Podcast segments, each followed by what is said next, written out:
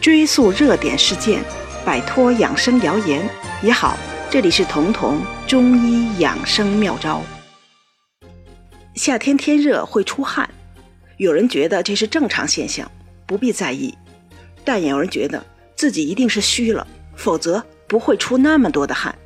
而他们也确实随着出汗多而体力不支。那么夏天就该多出汗，多出汗就能排毒吗？答案是，可以出汗，正常的出汗可以排毒，但是绝对不能大汗淋漓，因为汗太多会对身体造成两个危害。首先，出汗太多是身体薅不住的结果，属于中医说的气虚了。人类最早是从水生。进化到陆生的，那为了适应在陆地的生存，人体进化出了非常严密的保水功能。只有当身体虚弱了，上了岁数衰老了，这个保水功能才会降低。这个时候，人就会出现口水多、吐沫多、鼻涕多、小便多，大便也含水量多，因为含水量多而溏薄不成形。这些。都是身体在漏水，中医看这些问题就会辩证为气虚阳虚，需要补气温阳这样的抗衰老的办法来提高身体水液代谢的能力。那么出汗多，也就是气虚不固、阳虚不能温化水液的结果。换句话说，如果你出汗太多了，那么你也就未老先衰了。其次。出汗过多会伤身，因为随着汗液会流掉身体里必需的电解质，比如说钠、钾等等，而这些电解质直接影响我们身体肌肉的功能。比如心肌也是肌肉，受到电解质丢失的影响，会出现心慌、心动过速；骨骼肌也就是我们走路运动时候用到的肌肉。会因为电解质的丢失也受到影响，人就会疲乏无力，甚至出现软瘫，就是心里全都明白，但就是迈不动腿，无力迈腿。这些症状一旦出现，西医一般会诊断为电解质紊乱。这个时候必须紧急的补充电解质，因为情况如果不被遏制，继续恶化的话，甚至会引起心脏的骤停。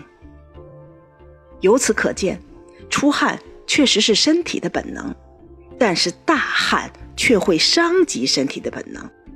只有在身体虚弱到一定程度的时候，人体才会丧失对汗液控制的这种本能。既然出汗过多是问题是病，那么我们该如何止汗呢？有个很简单的小方子，我在这里说给大家，非常有效。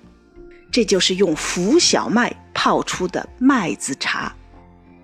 中医止汗的药物往往离不开补气，要帮助身体 hold 住它这个漏掉的水。那么，除了大家熟悉的补气的生黄芪，还有一个药效很好的，这就是浮小麦。浮是漂浮的浮，是那些没长好的，甚至有些干瘪的小麦。这些小麦放在水里。因为它们质地很轻，会漂浮在水面，所以命名为浮小麦。这样没长好的麦粒儿，虽然不入农户的法眼，但却是中医止汗的良药。浮小麦要到药店去买哦，一次可以用到二十到三十克。同时，你可以配合上麦冬十克，再加上三四个乌梅，稍微加点冰糖，用开水冲泡。焖上二十分钟就可以喝了。之后这一天不断的往这个浮小麦茶里来蓄水，由它来代替茶叶。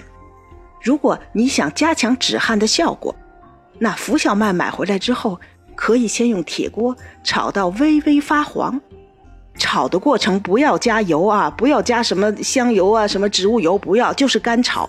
炒的有些焦香气了，再去泡茶，这个止汗的效果就会更好。之所以浮小麦里我们还配了麦冬，因为麦冬是入心经的，而夏天是心所主的季节，夏天的多汗、出汗多和心火盛、心率过快有关。而中医在治疗心率过快、心动过速的时候，有经验的专家一般都会用到麦冬，因为麦冬能补心阴，充足的心阴可以降低过亢的心火，心火降了，心率也就降下来了，心率下来了，出汗也就减轻了。而乌梅是酸味的，中医酸味的药都有收敛的效果。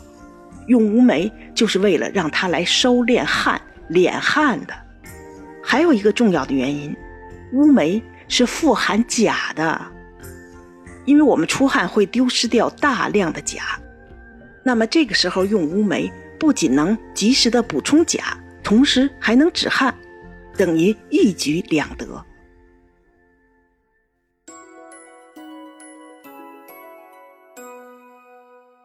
本节目由健康新同学、博吉新媒联合出品，喜马拉雅独家播放。